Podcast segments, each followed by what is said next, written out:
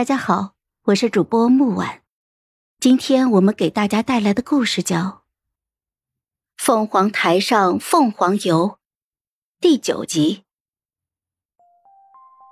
皇帝最终还是念及和萧晨景的亲子情，把他贬为庶民之后，又在舅舅镇守的西北给他置了一座宅子，让他走得远远的，眼不见心不烦。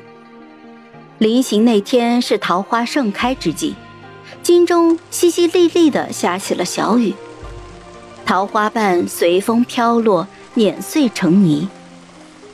苏清雪抱着孩儿站在一旁，我看着她的侧脸，安静温顺，带着些许的憔悴。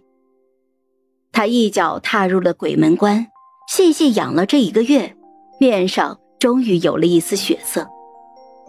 瞧不起他一贯的做派是真的，看着他苍白的脸不忍心那也是真的。父亲只有我与苏清雪两个女儿，她是我在这世上唯一的妹妹。她既然已落魄至此，我又何苦再落井下石呢？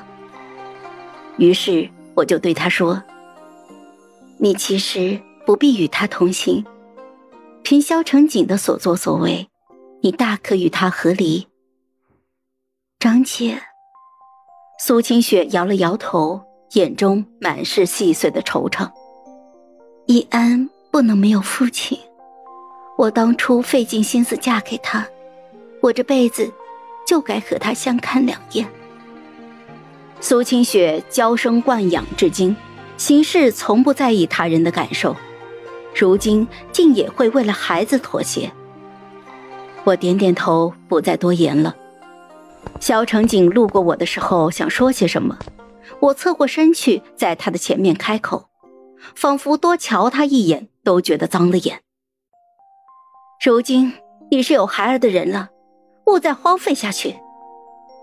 自幼一起长大的情分，终归还是在的，不管再怎么生气失望，那也还是在的。只是已经被他消耗的所剩无几了。苏清雪与萧成景离开之后，香姨娘跪在了我的母亲的脚边，磕着头求她：“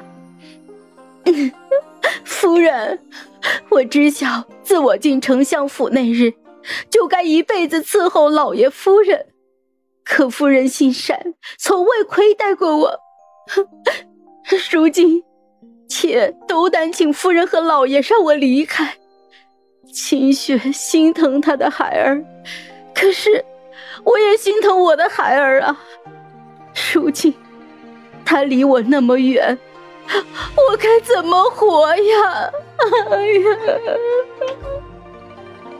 西北天宽地广，再多他一个又能如何呢？